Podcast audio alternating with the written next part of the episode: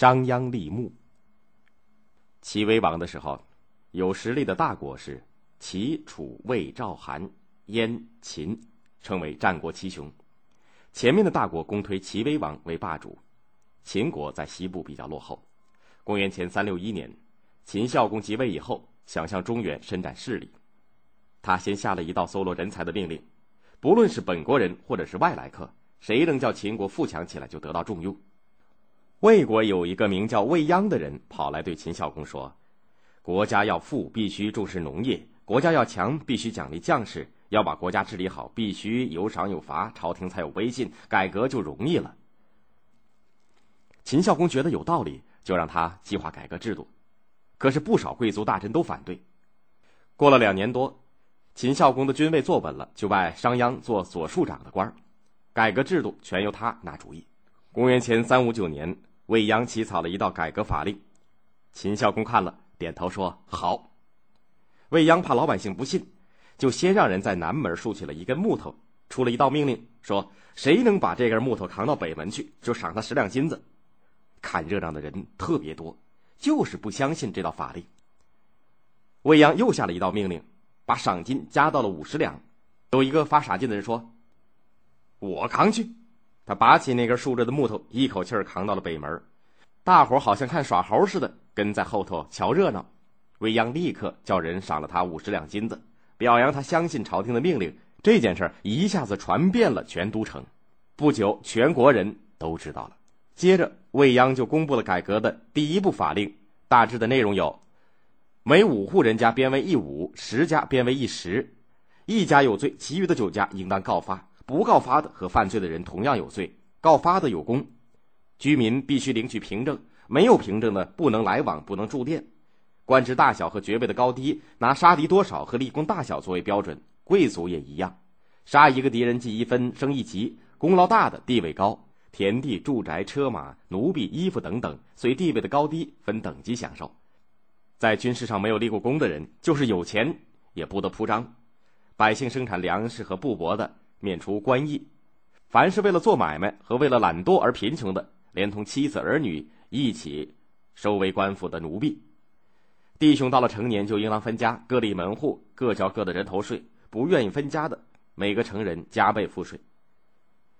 新法令公布以后，没有军功的贵族领主失去了特权，立军功的有赏，最高的赏就是封侯。封了侯也只在封地里征收税收，不能直接管理老百姓。这样一来，贵族领主制度的秦国变成了地主制度的秦国。农业生产增加，军事实力大大增强，巨大的变化引起了贵族领主的反对。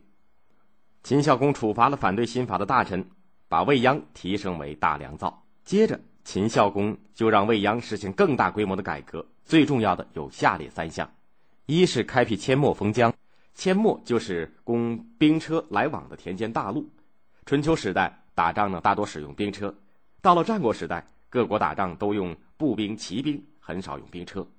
所以，东方各国早就已经陆续把阡陌开成了田地。这会儿，秦国除了田间必要的走道以外，把宽阔的阡陌一概铲平，也种上庄稼。封疆就是呢，把贵族领主作为划分疆界和防守的土堆、荒地、树林、沟渠等等都开垦起来，作为耕种土地。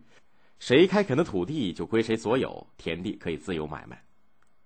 其次，建立县一级的统治机构，除了贵族领主所占领的封邑以外，在没有建立县的地区，把市镇和乡村合并起来，组成大县，每县设一个县令，主管全县的事儿。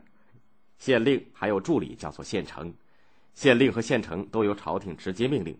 这种由朝廷直接统治地方的机构，一共设立四十一个。另外，为了便于向东发展。把国都从原来的雍城，就是陕西的凤翔，迁移到了渭河北面的咸阳，就是现在的陕西咸阳的东北。这第二步的改革还是有人反对。改革的第四年，太子犯了法，未央就把太子的两个老师公子虔和公孙贾都治了罪，一个割掉了鼻子，一个在脸上刺字。这样，贵族大臣就不敢触犯新法了。秦国的土地广，人口呢却不太多，临近的三晋土地少，人口密。未央就请秦孝公出了一个赏格，叫邻国的农民到秦国来种地，给他们田地住房。原来秦国各地呢，尺有长有短，斗有大有小，斤有轻有重。未央就把全国的度，也就是尺的长短；量，也就是斗的大小；衡，也就是斤的轻重，规定了一个统一的标准。老百姓交税纳租做买卖都方便多了。秦国变法以后，仅仅的十几年功夫，就变成了挺富强的国家。后来，秦孝公封未央为侯，把商於，也就是河南、西川西南一带的十五个城封给了他，称他为商君，未央也就叫商鞅了。秦孝公死了以后，商鞅被贵族诬陷，遭到车裂的酷刑而死去。